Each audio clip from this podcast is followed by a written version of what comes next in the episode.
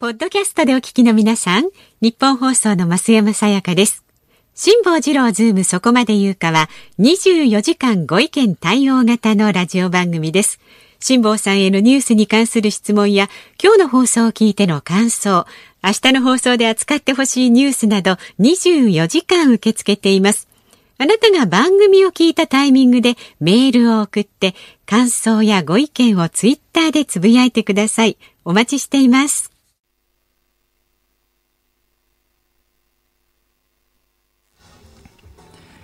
11月3日火曜日時刻は午後3時半を回りました。FM93 AM1242 日本放送ラジオでお聞きの皆さんこんにちは。辛坊治郎です。パソコン、スマートフォンを使ってラジコでお聞きの皆さん、そしてポッドキャストでお聞きの皆さん、こんにちは。日本放送の増山さやかです。まあ、今日は11月3日、文化の日、祝日になりますけれどもね、私たち通常通りお送りしていきたいと思ってますよ。通常通りどころかもうい。つもの生放送で生放送ですね、はい。思えばこの番組って録音でやったこと一回もないですね、まあ録音で何があっても全部生ですね。そうですね。見事に、そんな番組珍しくないですか、はいいえいえ。えー、ちょっと休日ぐらい録音にするとかね。いや電力番組にするとか素敵な音楽を皆さんにお聴きいただくようなそういう番組にできればしていただきたいなと今日は考えているわけでございますがねごめんなさいねなんかあのもう一つ番組の解説を言う前にちゃちゃを入れてしまいましてどうぞ。日本放送辛坊治郎ズームそこまで言うか。この番組は月曜日から木曜日まで人間味あふれる辛坊さんが無邪気な視点で今一番気になる話題を忖度なく語るニュース解説番組です今一番気になる話題。ちなみにね、一遍聞いてみようと思ってたんですけど増山さんちなみに今日この時点で一番気になる話題って何ですか、今？はい、いきなり聞かれてなかなか答えづらいと思いますけれども、ね。はい、試しにちょっと言ってみてください。今ね、はい、年末年始の勤務ああ、年末年始の勤務ですか。す。はいはいはい。それはですか、うん。あれですか、管理職として年末年始、大晦日から元日にかけて、はい。あの、読売テレビで、私、ええ。あの、サラリーマン20年ぐらいやってましたけども、大体年末年始勤務というのはですね、若手が担当するんですよ。まあで、昔まあ、基本的にはニュースのローテーションしか番組ありませんから、あの、制作番組であるとかなんだとかって、年末年始基本的に特番編成にみんななりますから、ええだそういう番組なくなるんですよ、だけど年末年始何か突発事項が起きた時のニュース勤務は必ず必要ですから、はいはいうんそうなんですよね。こちらもそうですか？そうですよ。いだからや私もそう思ってたらですね、アナウンサーは。どうやらこのニッポン放送辛坊治郎ズームそこまで言うかという番組は、年末だろうが年始だろうがお構いなくカレンダー通りに存在するというのを最近聞かされてですね、え？そんな感じに。そんなことあんの？って思わず聞き返してしまったんですが今のところカレンダー通りに普通にあるみたいですね。今のところ年末年始だからといってお休みになるとか録音になるとかということをほとんど考えてらっしゃらないみたいなことを聞少いなくともたことがあって。辛坊さんのこのズームはあまり考えてないですね。ねええはい。ええいやそうすると、まあ、録音になる番組も多分ね、お忙しい芸能人がやってらっしゃる方とか、たった芸能人は、今年は新型コロナだから無理でしょうけれども、ええ。通常芸能人の方は年末年始はみんなハワイにいらっしゃるんでしょ？多いですよね。芸能人はハワイが好きっちゅうぐらいで、そうすると年末年始にこの局でも有名な人たくさん出てらっしゃるじゃないですか。はいはいは。で、その方々がカレンダー通りにやるはずもないと、ね、常識的には思われるわけで、そうなると、その人たちはきっと録音なんだろうな、あ、俺は生かとこう思って、で、今の話を総合すると、ええで、年末年始は、若手のアナウンサーの皆さんがあーニュース待機でローテーションで入るわけですか。若手というわけではないんですよね。例えば飯田浩二君なんかどうなるんですかまああの多分飯田アナウンサーも私もですね、はいはい通常とほぼ変わらぬ勤務を年末年通始常とほぼ変わらぬ勤務ですか。ええええ今年またね、年末年始がね、123が金土日かなんかなんですよ。そうなんですよね、うん一番カレンダー的には具合悪いですよね。そうなんですよ。完全にレギュラー勤務でレギュラーローテーションで回っちゃう可能性がありますよね。はいはい世間的にはこの間から国会 その他で話題になってますけれども、いや、新型コロナの感染防止対策のために、えー企業には冬休みの延長をお願いするとか、で、翌々週のなんか1月の11日ぐらいまでは休みにしようみたいな話が一部にありますけど、全く無縁ですもんね、これ。そうですね。完璧に。で、今日なんか11月3日ですから、基本的には文化の日で、世間はみんなお休みなわけですよ。ね、テレビなんかでもきっと録画でやってる番組も結構それなりにあるんだろうなと思うんですけども、ええ今日まあいつものように私定時にやってまいりましたら、なんかいつもと雰囲気が違うんですよ。あ、そうですか？はい。局の周りにね、結構すごい人がいてですね、ああ。なんか特番編成で有名な方がたくさん出てらっしゃるんですか、今日は。そうなのそういうこともあるんですか？それより驚いたのはですね、ここ有楽町日本放送じゃないですか。はい、有楽町というのは、J、ごめんなさいね、話途中で。どうぞ。違うんで、一応気使ったんですよ。つまりね、今、され、一瞬これ振りながら、あ、ごめん、ちょっとまずいこと言っちゃったかな。つまり、こういう局にですね、有名芸能人の方が出入りしている情報というのをオンエアに載せちゃいけないこともたくさんあるだろうと、こう思ったんだけど、モーションを起こして一瞬振っちゃったんで、振っちゃったんで、これに関して増山さんが最後まで言葉を発するのは、これは申し訳ないなと思って、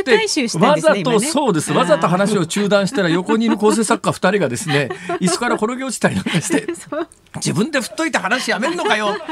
俺だっていろいろ考えてんだよ。なんとなくね、はい、分かって俺だっていろいろ考えて、考えながら喋ってんだよ。増山さんもきっと言いにくいことがあるだろうと思って、自分で引き取ったんだ、今。はい、じゃあそれでね、それでですね、はい、で、まあ、日本放送の周りの黒山の人だかりはともかくとして、うんうん、ここへ来るまで、あのー、えっと、月島方面からバスに乗ってきたわけですよ、はい、月島方面から飛ばすに乗ってやってきて、はい、銀座方面ずっと見てたらすげえ人。出てますよね。びっくりしました、はい、それで有楽町のビッグカメラの横あたりでバス降りて、そしたらその近所にオープンカフェがあるんですが、そのオープンカフェなんか中3つ3つどころかですよ。人気です、ね、オープンカフェの周りに20人待ってましたよ。俺数えたね。12345待ってる人が、えー、それでそれでいやちょっとこれからやっぱりね私は別にそういうことを心配するタイプじゃないんで、はい、私が言うことではないんですけど世間一般的にはこれから先なかなか冬場きついだろうなと思うのは、うん、夏場そのオープンカフェはずっとこれ夏になって一番気温が上がった時に今完全に開け放してやって空気入れ替えてるけれども、えー夏になって冷房かけなきゃいけない時どうするんだろうと思ったら今年の夏はそんなに暑くなかったということもあって、割と早く夏が終わったんですよ。だから結局夏中、そのオープンカフェは完全に窓開け放った状況で、でもちょっと暑いぐらいで、あの、道に面したところの外側のテーブルなんかで、こう昼からワイン飲んでる人とかいるわけですよ。いいな、この人たちとか思いながら。そしたら今日あたりはやっぱだいぶ気温が下がってきたこともあって、夏場に全部開放してた、あの窓がですね、あの道に面したところの窓が、8割方閉まってました。だから暖房つけるようになったらやっぱりあんまり寒いとダメなんで、でこのこれから12月1月2月、一番寒い時期に、あの前回の第1波のコロナのピークが4月前後だったんで、もうその段階では一番寒い時期通り越えてたからとにかく開け放ってっていうんで、みんな開け放ってなんとか過ごしたけれど、これから寒くなっていく時期に今日のタイミングであれだけ窓閉じてるということになると、真冬になったら相当窓を閉じざるを得ないだろうということになると、でまたお店の中が結構密密だとすると、うん、でなおかつ冬場になると感染呼吸器系統は弱くなりますからね、で空気が乾燥してくると、ね、あのウイルスが飛ぶ距離も大体一般論として遠くまで飛ぶようになると言われてますから、うん、そうなった時にじゃあ新型コロナの感染状況がどうなるのかっていうのはね今日ここへ来る歩いてきていろんなことを考えながらでそうそうあの楽観視できたもんでもないなと思いながらね今日ここへ歩いてきましたけど。はい、はい、えー、てなことでございまして、いやなんかねまた今日またすげえ重要なこと言おうと思ったんだよね。今なんかすごいあそうそう一番大切なこと言おうと思ったのは、すごい人なんですよ銀座が。ね去年の今頃っていうか、うん、この新型コロナの前の銀座って休日すごい人だったんだけど、うん。ほとんど中国からの観光客の皆さんだったんです。多かったですね。ねであの当時、街歩いていろいろ話してる声とか、えー、店の中入って商談してる声なんか聞くと、あ、ほとんど日本の人いないじゃんと思ってたんです。はいはい、ね、で、インバウンドが今完全になくなった状況で、うん、今日あたり銀座すっごい人なんですよ。うん、あれ？どうなってんのこれって言ったら GoTo ですよ GoTo。GoTo で東京に来て銀座に来て。で銀座に来て。で、えー、それも今までだったら地方からちょっと休みがあったら海外行こうかっていう人たちがもう海外行けませんから、だからそこそこちょっとお金があってで、えー、どっか行こうかと思った時に。先月までなら沖縄っていう選択肢があったんですよ、真冬になったら北海道という選択肢もあるんだろうと思いますが、北海道はここへ来て感染者が増えてるっていうニュースがありますよね。はい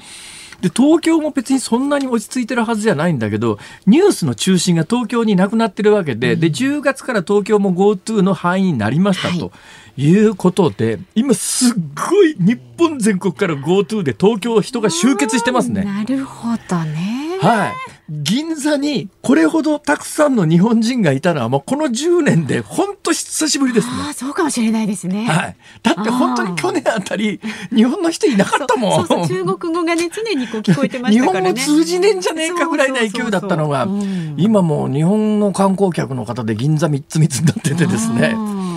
いやだからどうだという話ではないんですが、まあ、そんな状況のあの銀座から歩いて数分の有楽町日本放送から今日も生放送でお届けをいたします。はい、そうです通常通りです。よかったいうことを思い出して。本当ですよね。いつも、ね、一番肝心なことをそれを言うためにモーションを起こして、はい、ね、であの日本放送になんか芸能人が今日は来てるんじゃないのみたいな話で、うわまずいこと言っちゃったとか 横道それてる間にですね。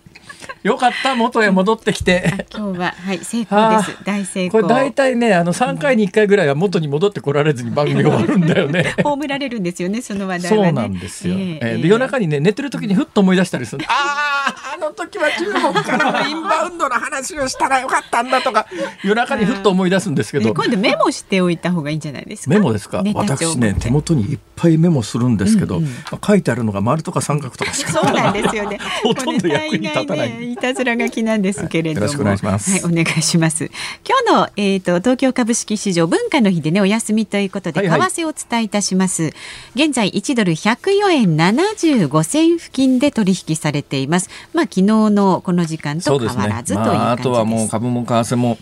えー、ちょうどこの時間からそろそろ始まるのかな？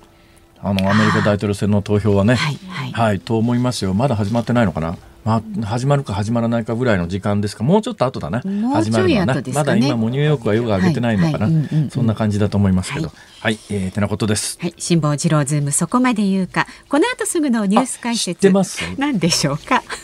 もういいです、じゃあ、もうあのえニュースのコーナーの頭で喋ります、その話いいですよ、今言っても。はい。えいや、あの思い出してくださいよ。ね、今度その本体の話は、本体の話は、この後で、えー、ニュースのコーナーの頭でお話しますけれども、はい、何の話をしようと思って今モーションをかけたのかだけお話ししておきます。はい、あの今日は11月3日火曜日でアメリカ大統領選挙ですが、うん、えー、グリニッジ標準時というのがあって、イギリスを中心に東回りに、うんえぐるっと地球は、まあ、あの、はい、180度、西回りに180度、統計180度、整形180度の真ん中太平洋の間で、これまあその、えー、経線っていう地球を縦に引いた線とは若干違うんだけど、ほぼここが日付変更線です。はいはい、ね、ということで、えー、今、日本はあのー、この時間、えー、11月3日ですけれども、うん、ニューヨークはその地球が半分以上ぐるっと回った向こう側、西側の方ですから、えーはい、まだこの時間に到達していないわけですよ。はいうん、到達していないわけですよ。ほ、うん、だもんで、まあ、ニューヨークは夜中からなんで、うんうん、それからまあこれから夜が明けてくる地球がこう東向きに回転してきますから。でまあその日付変更線を超えると1日日付がまたぐっていうのはもうこれはもう皆さんご存知ですよね。うんうんはい世界で一番最初に日付変更線をまたいだことに気がついた人は誰かっていう。何それ。私ね昨日 読んでた本にその話が出てきたんです。えー、全然興味ないさそうですね。いやいやそんなことない。そうですか。有名人その人確定してるんです人が。世界で一番最初に気がついた人っていうのは、えー、実際に体験して気がついた人がいるんです。その名前も確定してるんです。へその話をこの後ニュースコーナーの冒頭冒頭かな。アメリカ大統領選に絡んでだからニュース一当たり重要ニュース今日の重要ニュース終わってぐらいのぐらいの感じで、ね、はい、感じで。タイミングでね、はい、じゃあ期待してください。ちょっと楽しみにしてください。はいえっ、ー、とどこまで？4時台にお送りする あ違う3時台のところからですね。この後すぐのズームオンはですね松井一郎大阪市長大阪維新の会代表辞任へ維新の会今後の政局への影響力はというニュース。これね私コアな情報を知りすぎてるんでえー、コアな情報知りすぎてるんで、えー、こう明日明後日、えー、明日明後日まだ番組やってますよね。もちろんです。ぼちぼち喋っていきます。小出しにはい小出しにしていきます。つまりどこまで言えるかなっていうのはあるんですよ。教えてくださいよ。わかりました。はい。で4時台にお送りするこの話は日本国中で私より詳しく知ってる人間は。えー、松井一郎吉村浅田仁この3人ぐらいだと思いますね。はい。もうと思います。ね、はい、正田仁って誰だって話なんですが、実はこの人がメイン核なんですよ。つまり大阪維新を引っ張ってるのは本当は誰かっていう、その構造が分かんないと、今よく新聞見ると松井一郎の後は吉村って書いてあるじゃないですか、そのあたりも含めて理解できないんで、ぼちぼち喋っていきますわ。これはご期待ください。で4時台のズームはですねアメリカ大統領選挙今日投票日ということで激戦の行方を明治大学政治経済学部の運野元嘘だね。今このスタジオにあるテレビのモニターに運野さん出てるもん。嘘じゃないね。えあれは東京から映ってるんだね。え？本当にここに来るの？来る予定なんです。マジっすか？今ねちょっとね宮根屋さん飲んでそんなことできるんですか？ものまね ちょっと失礼。番組はやくちゃだ。いくら日曜休みだからっつってさ。そうですよ。ちょっとちゃんとやろうよちゃんとね、えー、そうです、はい、はい、5時台は中小事業者を支援する持続化給付金。予算を3140億円増額。このニュースに辛坊さんがズームしますさあラジオの前のあなたからも、えー、ご意見お待ちしておりますのでね参加してください。メールは zoom zoom アットマーク 1242.com ツイッターはハッシュタグ辛坊治郎ズームでつぶやいてください。お待ちしています。日本放送辛坊治郎ズームそこまで言うか。このコーナーでは辛坊さんが独自の視点でニュースを解説します。まずは昨日夕方から今日この時間までの話題を1分で振り返るズームフラッシュです。トルコとギリシャ沖エーゲ海で発生した地震で瓦礫の下敷きになった3歳の女の子が65時間ぶりに救出されました。地震発生から72時間現在で死者は94人と発表されています。衆議院議員の秋元司被告が収賄罪で起訴された。カジノを含む統合型リゾート汚職をめぐる証人買収事件の初公判が東京地裁で行われ淡路明人佐藤文彦の両被告は起訴内容を認めました。アフガニスタンにあるカブール大学で起きたテロ事件で AP 通信は過激派組織イスラム国が犯行声明を出したと報じました。死者は22人で多くは学生です。国際テロ組織アルカイダ系の過激派組織が預言者ムハンマドの風刺画を発行する権利を擁護したエマニュエル・マクロンフランス大統領への報復を示唆しました。ニューヨーク・タイムズは世界保健機関による新型コロナウイルス感染症の起源の解明が調査に消極的な中国政府と中国に迎合的な WHO 指導部の姿勢によって停滞していると伝えました。新型コロナウイルス感染拡大で中断していた国内クルーズ船の運航が本格的に再開しました。当面は感染防止を重視し乗客を定員の半分程度に絞ります。ということでございまして、はい、えー、先ほど予告をいたしました。えー、これが現代のニュースどう関わっているかというと今のニュースの中にもやっぱりあのキリスト教対イスラム教というのが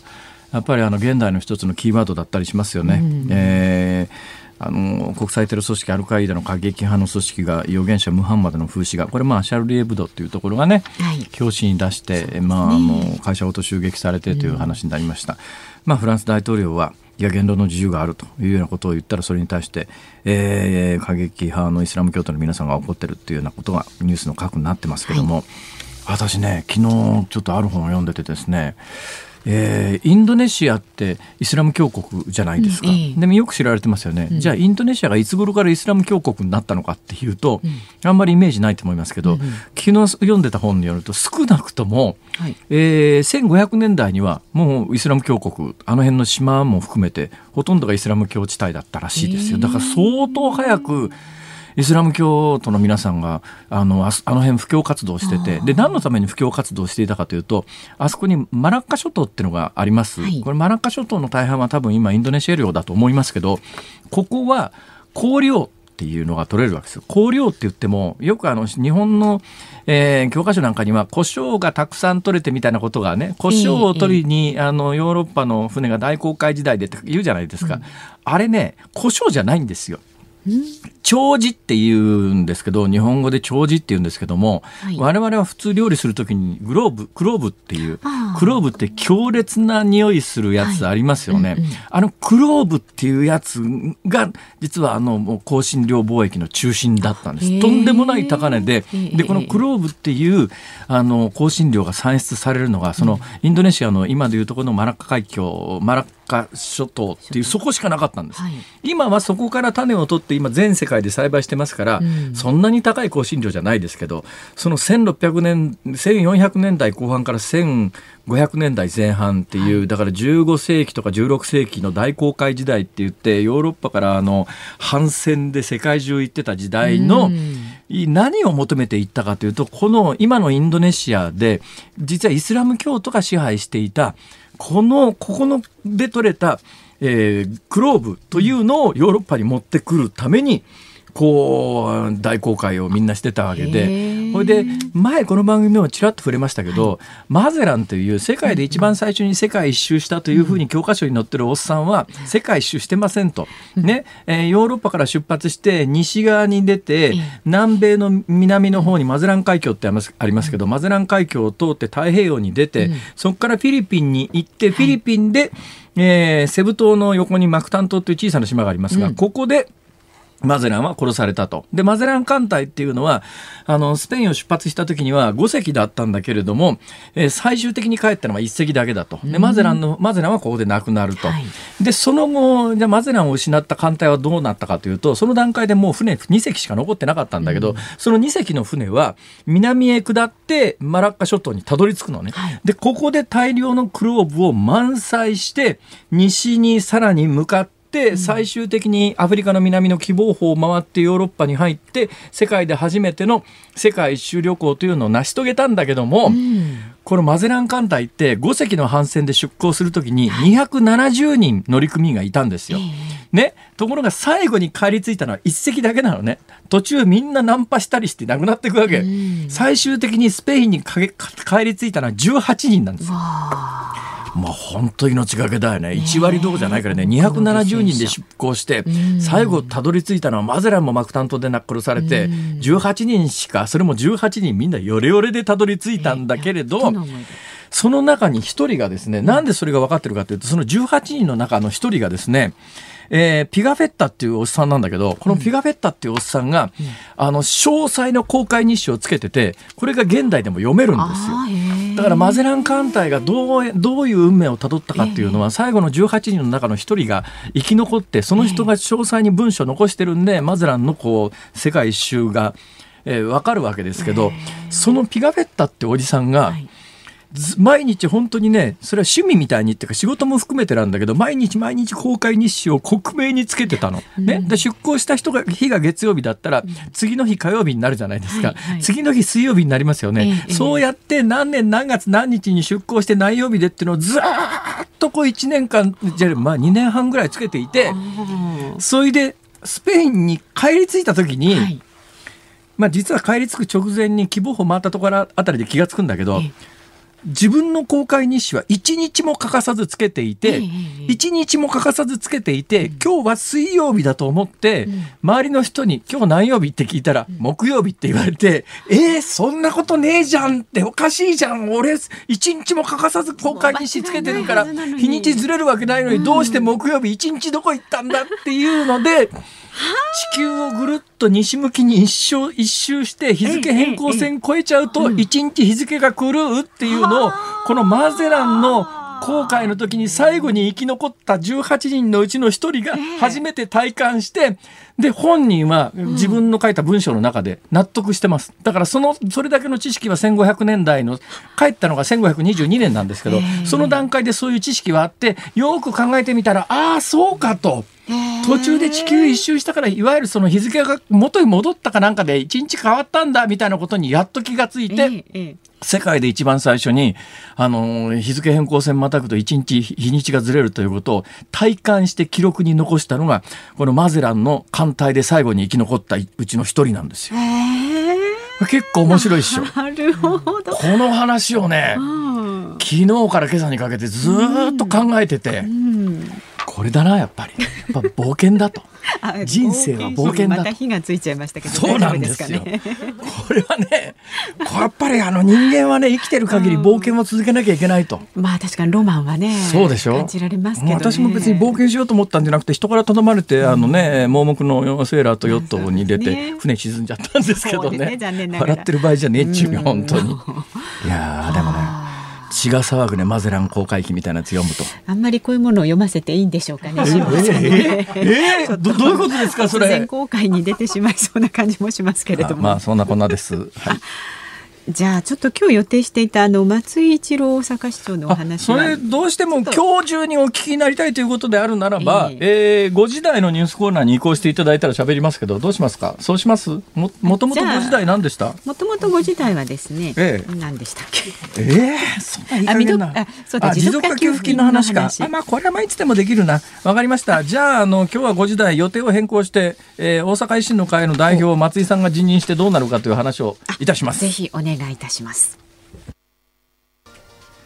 11月3日火曜日時刻は午後4時を回りました。有楽町日本放送第三スタジオから辛坊治郎と。増山さやかでお送りしています。メールをご紹介します、はい、ありがとうございます、えー、お邪魔な魔女さんという方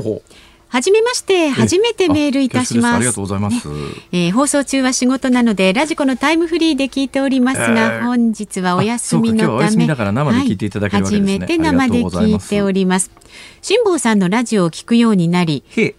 富な知識、語り口、時折見える小動物っぽさに二人ハマってしまいました。誰が小動物やね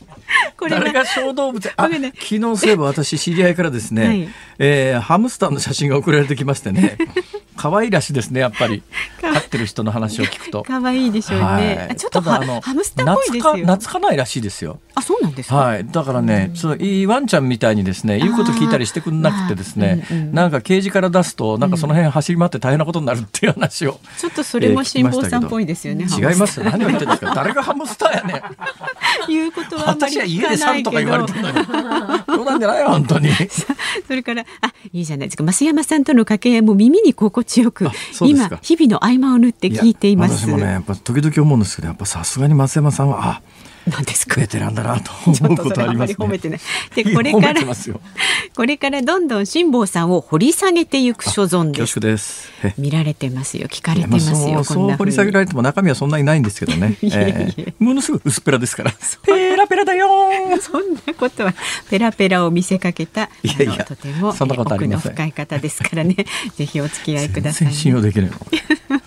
さあ、えー、辛坊治郎ズームそこまで言うか。この後はですねいよいよ今日投票日のアメリカ大統領選について明治大学政治経済学部教授の雲野元夫さんに伺い今日はねあのここの局面でモノマネするのやめときます、はい、前回したらですねその段階でもう局に入ってらして 聞いてたっていう大失敗をしてかしましたんで 今回はえもう入られてるもうすぐね近くにいらっしゃいますよ。楽しみにしてますよ、はい、雲野さん、はい、お願いいたします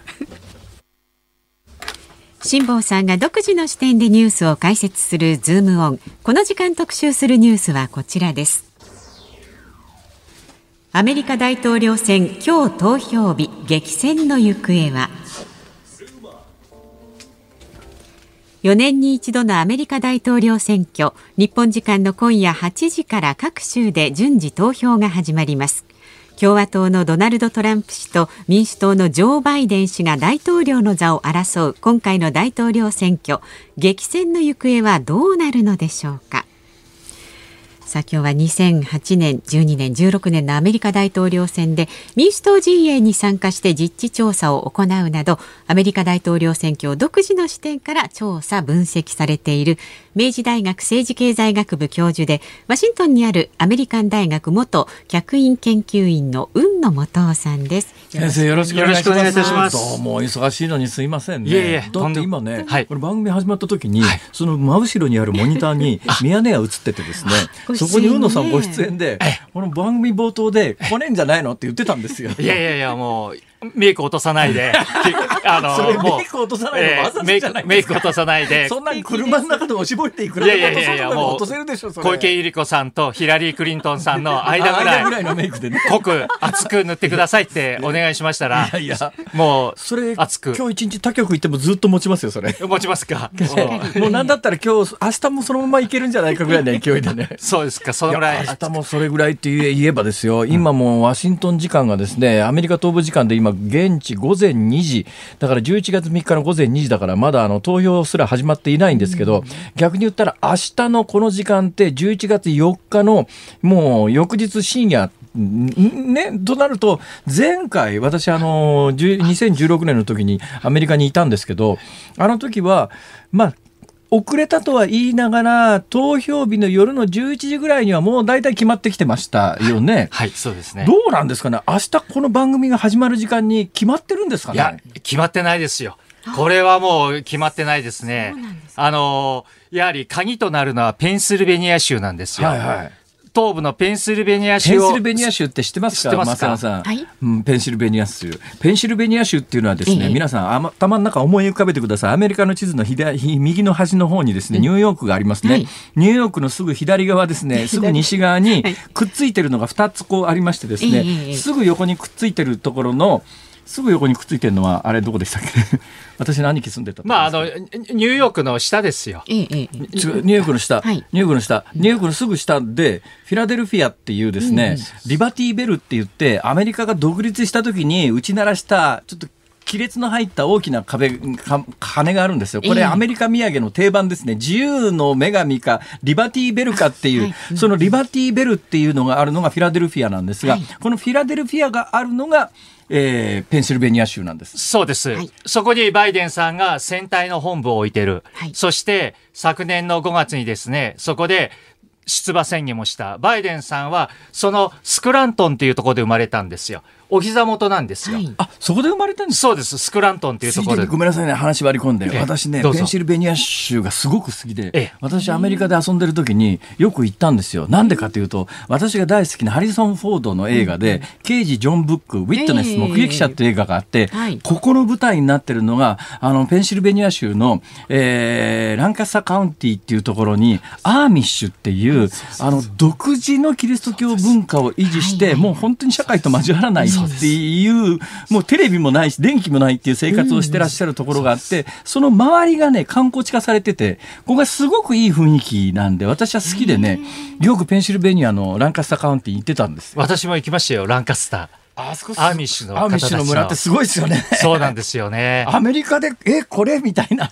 IT のないところじゃないですか。IT どころか電気もないですよ。何にもないですよ。何にもないところ。全員黒い服しか着ないんですよ。そうです。はい。はい馬車乗ってる。そうなんです。今でも馬車乗ってるんですが。はいまあ、というようなところが、まあ、そのペンシルベニア州。そうですね。あの、ペンシルベニア州を制したものが、今回の大統領選挙を制すると言われるぐらい重要なんですよ。で、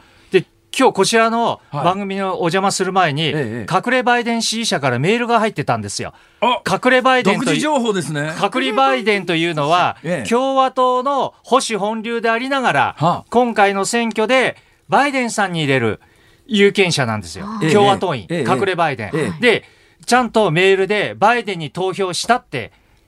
あのメールが来ました。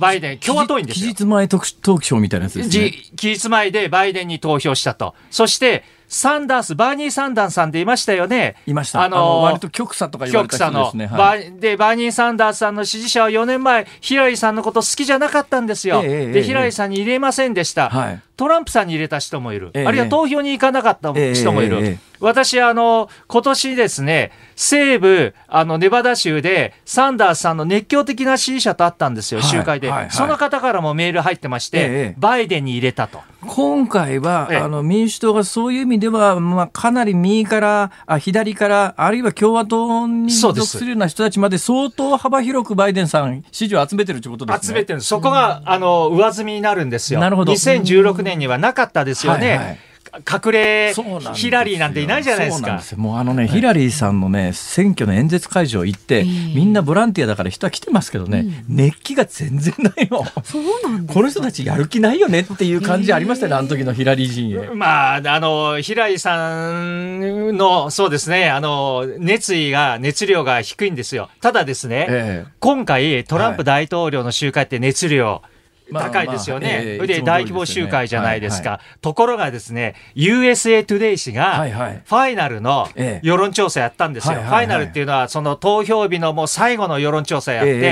え大トランプ大統領の大規模集会を支持しますかっていう世論調査だったんですよ。はいはいはい支持しないがね、6割いるんですよで、支持するっていうのが35%ですよ。なるほどトランプ大統領の平均支持率は45%ですから、はいはい。トランプ支持者の中にも、トランプ大統領のあのマスクをしない、ソーシャルディスタンスを保たなええい集会を支持してない人がいるっていうことなんですよね。。今、あの、これ、おまけの情報ですけど、USA Today っていう話をされたじゃないですか。アメリカって基本地方紙しかないんです、新聞は。だけど、唯一全国紙があるのが USA Today っていう新聞だけが唯一のアメリカの全国紙なんです。だからまあそういう意味では、あの、非常に信頼性が高いですよね。そうなんですよ。ですから、そのトランプ大統領は2016年と同じモデルを使ってるんですよ。大規模集会をやる、熱量を高める、ええ強いリーダー。ですけどもですね、ウィスコンシン州でトランプ大統領は強いリーダーだと思いますかって言ったら、53%がバイデンの方が強いリーダーって答えたんですよ。なるほど。で、トランプさん9ポイント低いんですよ。それはウィスコンシン州、激戦州ではコロナが感染拡大が急増してるからなんですよ。なるほど。あのね、そもそもなんですけど、はい。そもそも今朝あたりの報道で、アメリカの50州プラスワシントン DC51 の選挙区でですよ、で優勢優、優勢じゃないっていう一覧表を見てたら、相当バイデンさんのところでこう、ほとんど過半数制圧してんじゃないのぐらいな勢いなんで、え多少巻き返しても、トランプさんが勝つ目ってそうそうないんじゃないのっていう気がそもそもするんですけど、そうでもないんですか？数字からいくとそうですよね。ええ。そして、その隠れバイデンとか、あるいはサンダースの支持者の票が入るとか、ええあと人口動態も白人の高卒以下がはい2016年は45%だったんですよ。はいはいはい今2020年は41%で4ポイント下がってる。なるほど。こ白人の高卒っていうのはトランプさんの支持基盤ですから、はいはいはい支持基盤が小さくなってるんですよ。ええしかも、民主党、無党派、共和党の割合がですね、初めて無党派が共和党を抜いたんですよ。今、民主党40%、はい。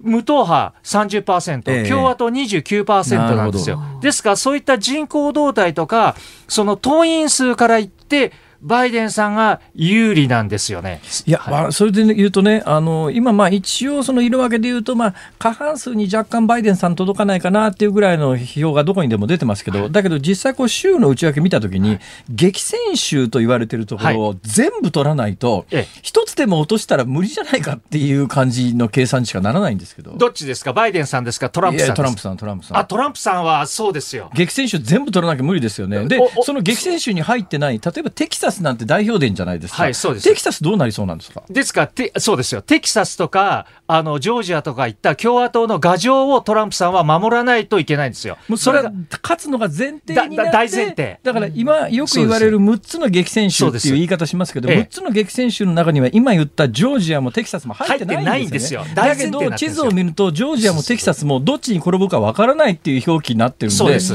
となるとその6つの激戦州以前に取りこぼしてると無理ってことですね。そうです。ですから、明日ですね、まず最初にフロリダ州を見ますよね。はいフロリダがどっち勝ってるのか。フロリダが6つの激戦州のうちの6 1つ。の中に入ってるんですよ、はいそこでもしバイデンさんが勝ってると大手なんですよ、ええでトランプさんが勝ってれば、まあ、トランプさん2回戦に進むわけですよね、はいはいですけども、今、辛坊さんおっしゃいましたように、6州、激戦6州以外の共和党の牙城を取りこぼせないんですよ。取りこぼすことができない。って代表伝だし、ジョージアっていうと、まあ、州都アトランタでね、風とともに去りぬで南部の大都会ですからこの辺りで共和党が取れ取れるということを前提にして、なおかつ6つの激戦州でも勝つっていう、そうですものすごい狭い、あれですね。。狭いんですすよ、に270いくのは。えーそれで、270っていうのは選挙人の過半数です。過半数なんですよ。それで、今日、今朝ですね、日本時間の未明に、そのバイデンさんの選対本部長のディロンさんという女性の選対本部長なんですけども、はい。トランプ大統領がフロリダとジョージアとノースカロライナの結果が出た時点で、はいはいはい。勝利宣言をする可能性があると。はいはいはい。あのもう強引にですよ、はい。ですから、そのそ勝利宣言というのは、真実じゃないんだと、嘘なんだと、ええ。騙されないでくれと、で他のところがまだ投票やってますから、またあのバイデン支持者が、ああ、4年前の悪夢が来たってことで、投票行かなくなっちゃういや。それがね投それが日本と違うのはええ日本って投票時間って日本全国どこでも一緒じゃないですかそうなんですよアメリカって東と西で4時間以上時差がありますから時差があるんですよ。だから投票開始も投票締め切り時間も違うんですよ。だからそうなんですよ西部でまだこれから投票に行こうかっていう段階で東部が締め切られて締め切られた段階で勝利宣言しちゃうと西の方で行く気なくなっちゃう行く気なくなっ。ちゃうでしょ。だからそれをトランプさんが狙ってるって言うんですよ。トランプさんが、その、うんもう強引にフロリダ、ジョージア、ノースカロライナじでできた時点で、勝利宣言しちゃうと、まだペンシルベニアとかええミシガンとかアリゾナの人たちが行く気なくなっちゃうじゃないですか。いいまた4年前と一緒だっつって。うんでもそれは嘘だから、はい。嘘だから騙されないでくださいそれってことバイデンの選対本部長が今日の未明ですよ、日本時間の。SNS ではい支持者に向けて言ったんです。それ聞いてきたんですよ、私。はい。となると、まあ、みんなが思ってるのは、多分明日の段階でトランプさんが序盤戦で東部が開き始めて、えー激戦中の激戦と言われているフロリダでもしトランプさんが勝った段階で、俺は勝ったっていう可能性が相当高いってことですね。ノースカロライナ、ジョージアも見見てですけども、ええフロリダ勝つと勝利宣ノー言する。スカロライナも東部だし、フロリダも東部だし、ジョージアはフロリダのすぐ北側ですもんね。ええですから、それで可能性があるので、はいバイデンさんの選対部長のあのディロンさんは、ええ騙されないでくれという警告を発してるんですよ。どうなんですかね、それ、騙されないんですか？いやーですけど、トランプ大統領、勝利宣言するって皆さん警戒してますよね。そうすると中には、ああ、また4年前と同じだとか、投票意欲がなくなるわけじゃないですか、ね。心理的な戦略を狙ってるんですよ。それとね、ええ。今回、その事前投票が郵便投票も含めて、なんか、え、パッと見た数、私が覚えてるのは6000万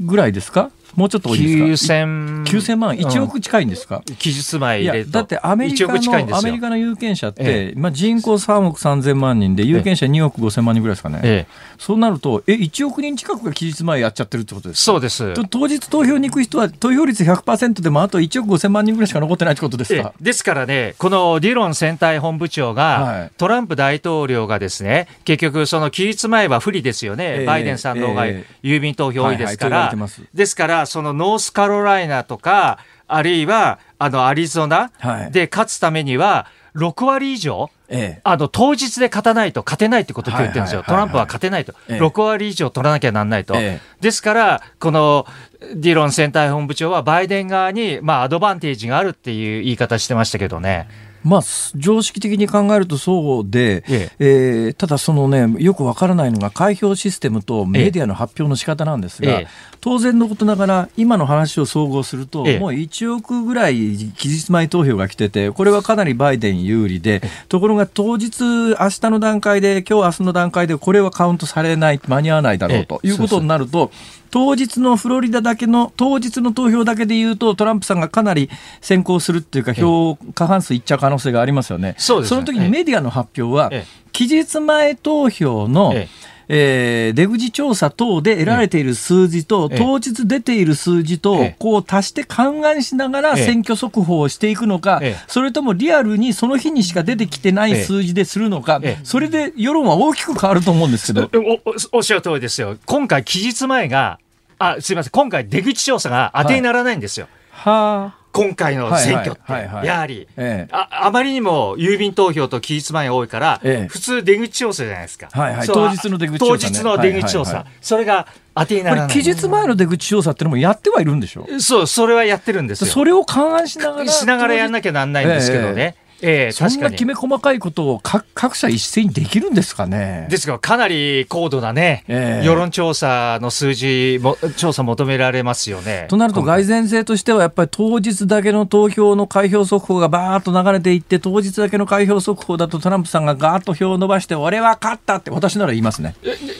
それをだから、やっぱり戦略としては、言う方が心理的な抑圧をバイデン支持者とか無党派にかけることができるわけですよね。えらいことになってますね、しかし。これで結局どうなるんですか？結局、これもしですね、あの、まあ、開票して、当日でトランプさん優位で、アメリカの地図が赤くなってますよね。はいはいはい。ですけども赤ってのはまあ共和共和党の色です、赤は。ですね。ですけども、その後に、あの、郵便投票とか入ってきて、オセロゲームのように、こう、ええ青くなっていくと、そのタイミングを見てトランプ大統領は、あの、最高裁のカードを切る可能性ありますよね。ですから、バレット判事を押し、いあ急いで押し込んだっていうのはそこですよね。11月3日の投票では俺が勝ってんだと、郵便投票は不正だ、そんなもんカウントするなって、私なら言いますね。そうですね。それとやはり、そうですよ。それとやはり心配なのはミリシアという武装集団ですよね。その集団がその投票所に行って、特にフィラデルフィアなんですよ。フィラデルフィアの黒人はバイデンさんの支持基盤ですから、その人たちに投票させないようにする。ですけども、極左も入って、そこで衝突が起きるでしょ。そうすると、トランプさんは、トランプの支持者が投票できなかったんだと、極左に邪魔されたと、それは大問題だということで、最高裁のカードを切るっていう可能性もありますよね。はミリい、シア、ミリシアは、あの、ミリシア、今回もなんかミリシアってトランプさん寄りの過激派みたいな、ええ。で、武装して乱暴みたいなおっさんだってこうイメージで、それがまあ正しいんだけど、だけどもともと英語でミリシアっていうのは民兵というふうに日本語で訳されてですね、アメリカ合衆国憲法修正第2条で、要するにミリシアを組織して、だから国民は武装する権利があると憲法に書いてある存在なんですよね、はい、ね。銃もオープンキャリーでこう見せていいし、はい。いやだからトランプさんのトランプさんの演説集会なんか、まあ、最近は確かにちょっとテロなんかが怖いから銃器ブラブラさせてるとと捕まるのかもしれないですけどちょっと前なんか普通にトランプさんの集会にみんな銃さ あの二丁拳銃で来てましたよね。あのね、去年、去年はええ。ダメ、ちゃんと書いてありましたよ。あやっぱり。銃はダメだって。さすがにね。さすがに。銃はダメだっええ。て、さすがに、あの、入り口に。前回の大統領選挙の前なんか結構いましたよみんな。あの集会に銃持ってくる人。はい、結構アメリカってそう考えたらやばいですよね。まあそうですよね。それで銃口を向けたり嫌がらせをして、そのバイデンさんの支持者の黒人とかヒスパニック系とか女性の票を削るっていうことですよね。はい。で今の海野さんの予測だとまっとうな選挙が行われたらバイデンさんが勝つだろうというのが海野さんの読みですね。いやーですけど、ペンシルベニア州がですね、はいトランプ大統領を追い上げてきてるんですよ。どのぐらいは言うてるんですか？で、2点、もう平均で 2, 2ポイントちょっとですよ。なんでなんですか？それはやはり、あの、バイデンさんがですね、あの、石油産業から再生エネルギーに、あの、変えるんだと。はいはいですからトランプ大統領は、バイデンは石油産業を潰すと。ええそしてしかも、あの、天然ガスの採掘に反対してるんだと。バイデンさん、ええ本当は賛成してるんですよ。ですけども、そういったあの強いメッセージ発してるので、はい世論調査見ると、バイデンは天然ガスのを禁止するっていう方が50%超えちゃってるんですよ。なるほど。だからそのメッセージはまあ強いですよね。バイデンさん、ペンシルベニア落とすと負けますからね、地元。ここは絶対取らなければマストですよ。なあそこが今の段階今日に至るもんよくわからないっていうことですね。そうですね。そこが、あの、あの、トランプ大統領を追い上げてきてますから、はい。なるほど。ペンシルベニアです。ペンシルベニア。ペンシルベニアね。肝になるわけですね、ここね。そうそう。ペンシルベニア。また話元に戻っちゃってるし。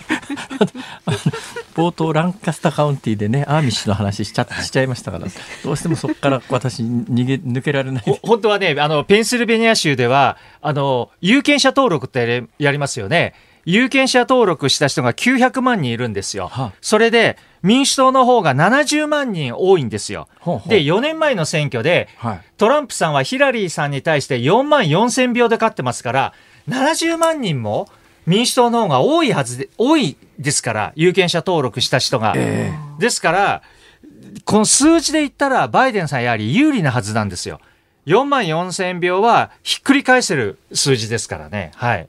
そこがでもまあ要するに選挙ってやつはやっぱり蓋開けてみないと分かんないそうですね。はい。どうですか？他の選挙で州で注目州はどこですか？注目はやはり最初にあのフロリダやっぱり見ますよね、はいはい。フロリダをどちらが取るかどうかってことですよね、ええそしてあのまあ明日見るところっていうのは取りこぼしがないかっていうところでしょうね、トランプ大統領が取りこぼしがないかと、ええ。ですけどもバイデン陣営はですね、あの、3つの、こう、戦略を持ってるんですよ。はいはいで、1つの戦略っていうのは、やはり中西部を取るってことですね。ミシガンとウィスコンシン。はいそれに、ペンシルベニアをつけるっていう戦略なんですよね。それとあとは、サンベルト。はいいわゆるフロリダとか、はいノースカロライナを取る戦略。ええそして、先ほどの、えー共和党の牙城を潰す戦略ってあるんですけども、はいはいバイデンさんはもうあの、ペンシルベニアにもうこの2日間こもってましたから、ええもう、もう狙いはもうペンシルベニア守って、あとミシガン、ウィスコンシンは勝てそうなので、はいはいこの3つに絞ってますね。トランプ大統領は逆に、あの、もう、1日4州、5州回って、あの、ジョージアも守らなければならないから、意外とトランプ大統領の方はディフェンスなんですよ。ディフェンスに回ってるんです。あんなにエネルギー、はいはいあの、いろいろやってるように見えますけど、実はディフェンスですね。はい。まあ現職ですからね本来ならば現職は圧倒的有利なはずなのにっていう感じですよね。そうですね。やはりで、コロナの影響も大きかったですし、5月25日のジョージ・フロイドさん、警察、白人警察官による、はいあの、黒人の暴行死事件も大きかったですよね。はい。なんか射殺事件もありましたよね。そうですね。はいそれとあと、トランプ大統領、やはりオクトーバーサプライズが不発に終わりましたね。はあの、ハンター・バイデンさんもですね、結局、ああの、ツイッターとか、息子ですよね。が中国やウクライナから金もらってんじゃないのって話ですね。そうですよね。もう、あの、ツイッターとかフェイスブックが、あの、制限しましたからね。制限かけましたから。はい。今こんな情勢ですからあのなかなかアメリカに取材行けませんがえもし行けたとするとどこ行きたいですか？私ですね、はい。本当コロナなかったら、ええ。ペンシルベニア州はい。で研究するはずだっフィラデたんですよ。ルフィアですか？フィラデルフィアというよりももっとあの、中西部に、中西部の方に入っそうでてす、ね。あの、ええ。ペンシルベニアって結構広いんですよ、ね、そうなんですよ。はい。はい。はい、そこでまあフィラデルフィアにねいいジャズクラブがあるんですよ。あ れ何の話だよ。でもね現状いけないですいやよね私ねミネソタがすごい気になってるんですよ今回。今回ですか、はい。ミネソタ、あの、平井さん勝ちましたよね、4年前。いやそうそうなんですけどなんかね昨日ぐらいから頭の中にねミネソタの卵売りって曲があるじゃないですか。あれがねぐるぐる回ってんですよ。何か暗示してるんですかね。いや暗示してないと思いますよ。単になんでミネソタの卵売りなんだろうと考え出したらですねあの曲は別にミネソタに卵売りがいるわけじゃないのになんでミネソタの卵ごめんなさい関係ない話で。いや、でもトランプさん、ミネソタ取ろうとしてますよ。ああの、民主党から。ミネスミネソタはね、ええ。あの警官による黒人射殺事件があってそうです。じあの今回もちょっと発火点だったりなんかするところがあってね、そうですね。取れるはいんですか、あーまあ、トランプさん取ろうとしてますけども、ですけど、まあ、バイデンさんは、あの、ジョージ・フロイドさんの5月25日のはいはいはい。首事件があった後、すぐに入はい。入ってますしね、ええ。ハリスさんも、カマラ・ハリスさんも入ってますから、はい。まあ、黒人票、ヒスパニック票、女性票、それとあと、白人、トランプさん今白人にの人気が下がってますからね。ええ特に、まあ、白人、あと、郊外の女性ですよね。ええええええですからその辺が、まあ、2016年にはなかったので、上積みになると、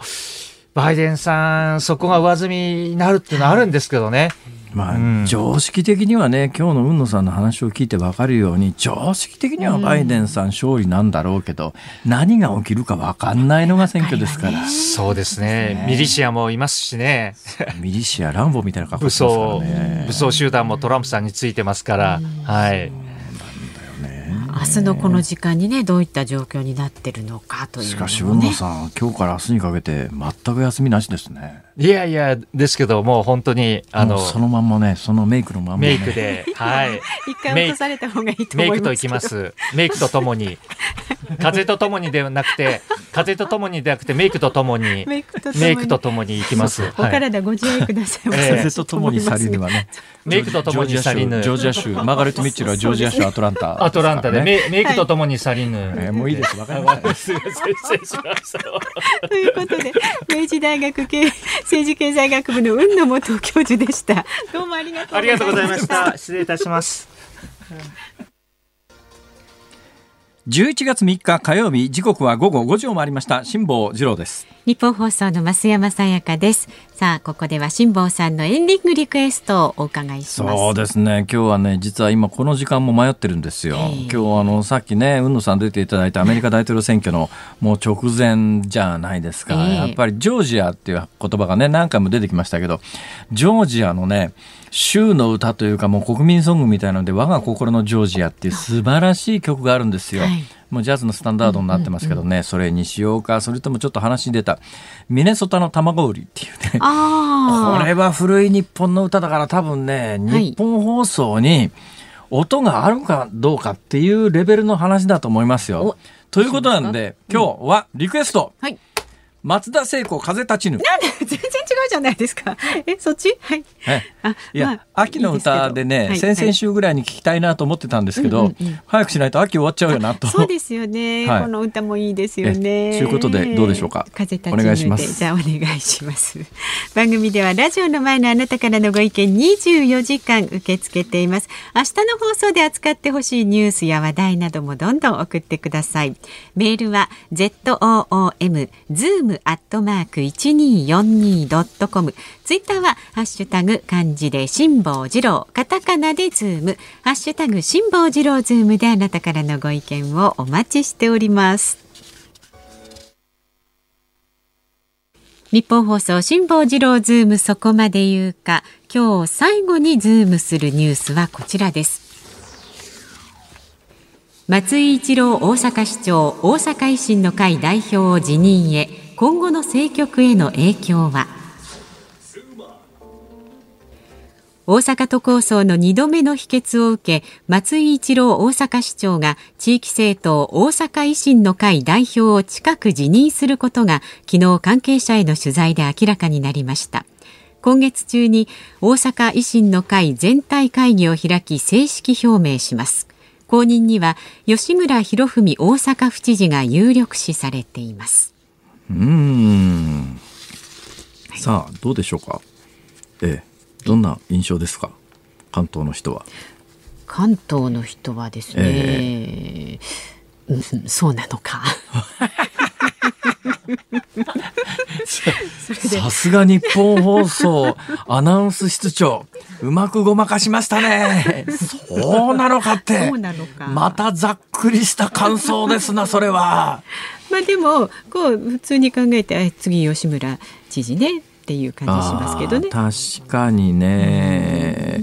うーん。まあ吉村さんはね非常に人気も高いし、えー優秀だし弁護士さんでね大阪出身で、珍しいキャラあの経歴の人でね大阪出身で確か大阪の高校も大阪ですよね。で大学へねなぜかね九州大学行ったんですよ。で九州大学の法学部出て弁護士司法試験受かって弁護士になってそれからまあ維新入って一時期国会議員やってたかな吉村さんは。うんうんで、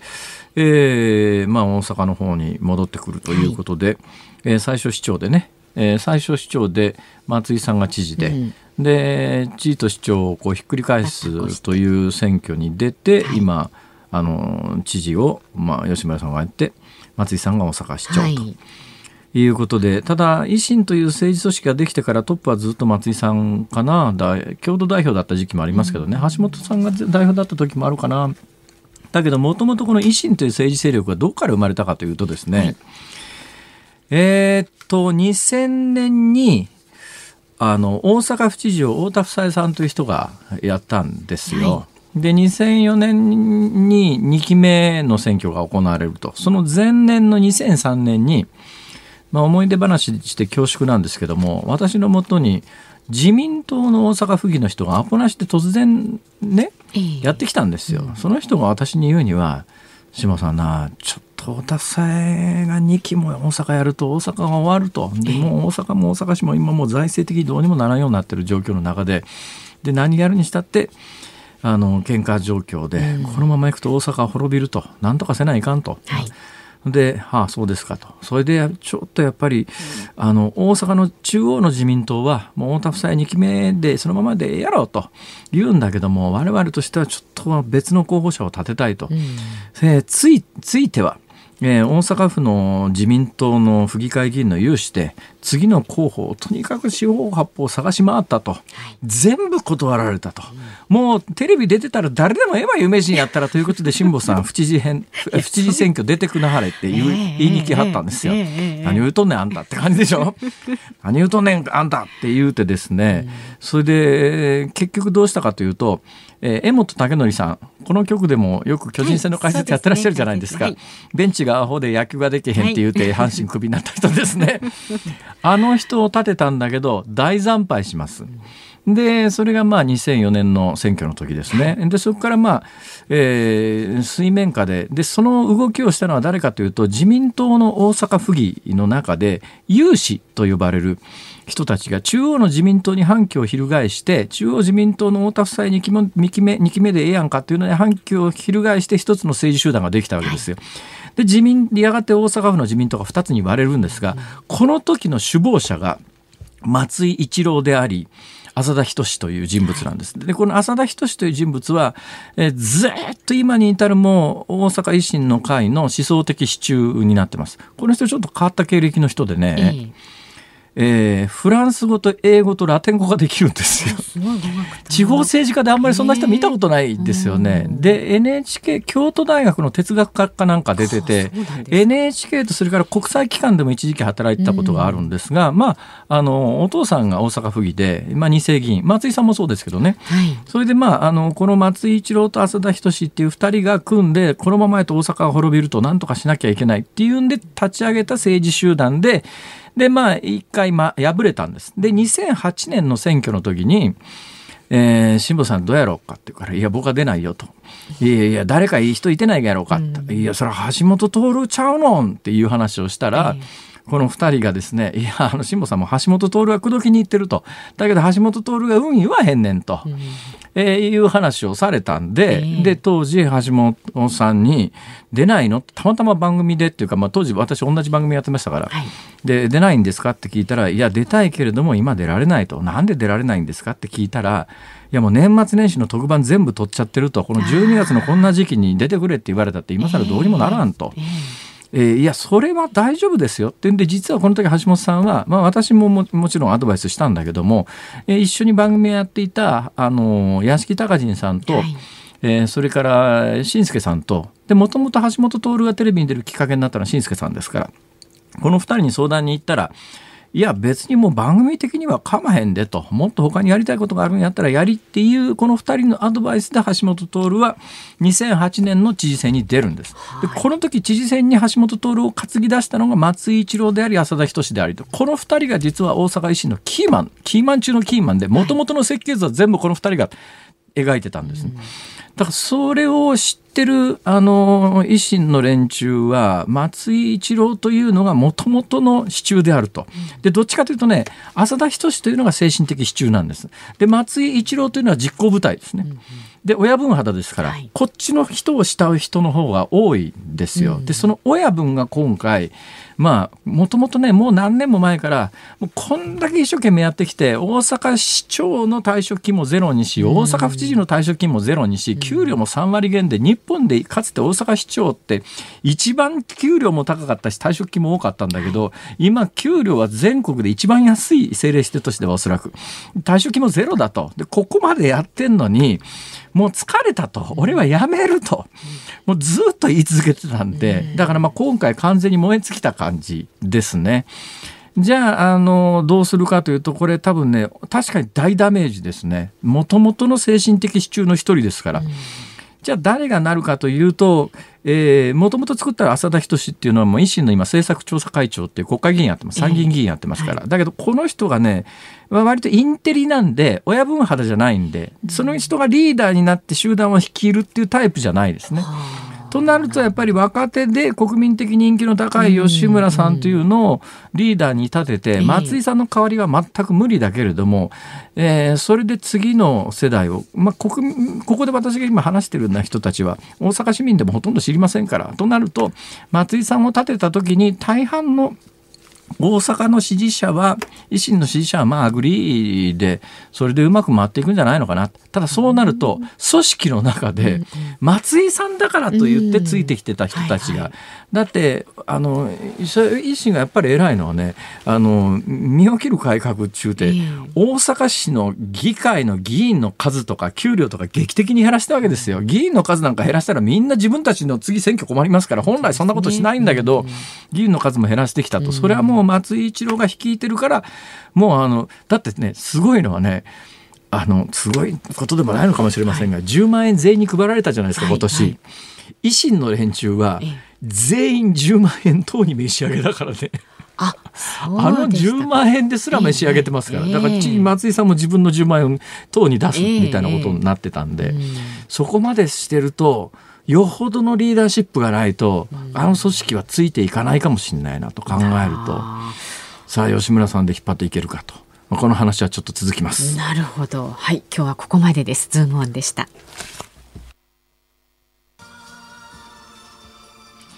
お送りしているのは松田聖子で風立ちぬであります、えー、曲が流れた瞬間にスタジオの中にいらっしゃった女性の構成作家と増山さんと3人で大合唱。大合唱大合唱。ななんですかこれ世代的なもんですかね。いやおそらくね。これあの今聞いてたらさよならさよならさよならっていうのが、うん、さよならさよならさよならって言ってなんか淀川長春さんみたいな。ちょっとイメージあのごめんなさいね。聞いたらね最初の時の繰り返しの3回目のさよならの音程がすごく難しそうなんで。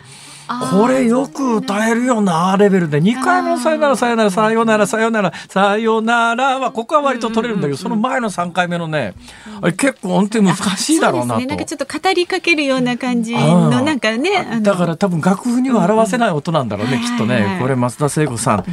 いやまあ今も全盛期でずっと全盛期ですけれども、本当の全盛期のこの頃の増田聖子って